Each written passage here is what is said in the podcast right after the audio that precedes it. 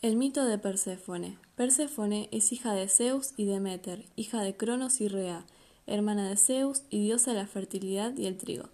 Su tío Hades, hermano de Zeus y dios de los infiernos, se enamoró de ella y un día la raptó. La joven se encontraba recogiendo flores, en compañía de sus amigas ninfas y hermanas de padre, Atenea y Artemisa. Y en el momento en el que va a tomar un lirio, la tierra se abre y por la grieta Hades la toma y se la lleva. De esta manera Perséfone se convirtió en la diosa de los infiernos. Aparentemente el rapto se realizó con la cómplice ayuda de Zeus, pero en la ausencia de Demeter, por lo que éste inició unos largos y tristes viajes en busca de su adorada hija, durante las cuales la tierra se volvió estéril. Al tiempo, Zeus se arrepintió y ordenó a Hades que devolviera a Perséfone, pero esto ya no era posible, pues la muchacha había comido un grano de granada mientras estuvo en el infierno.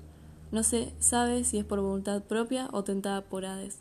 El problema que era eh, un bocado de cualquier producto del tártaro implicaba quedar encadenado a él para siempre.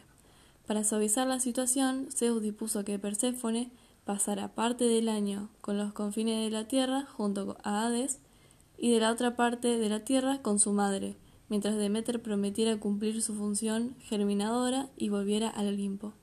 Perséfone es conocida como Proserpina por los latinos. La leyenda cuenta que el origen de la primavera radica precisamente en este rapto, pues cuando Perséfone es llevada a los infiernos, las flores se entristecieron y murieron, pero cuando regresa, las flores renacen por la alegría que les causa el retorno de la joven. Como la presencia de Perséfone en la tierra se vuelve cíclica, así es el nacimiento de las flores también lo hace. Por otra parte, durante el tiempo en que Perséfone se mantiene alejada de su madre, Demeter y confinada al Tártaro o mundo subterráneo como la esposa de Hades. La tierra se vuelve estéril y sobreviene la triste estación del invierno.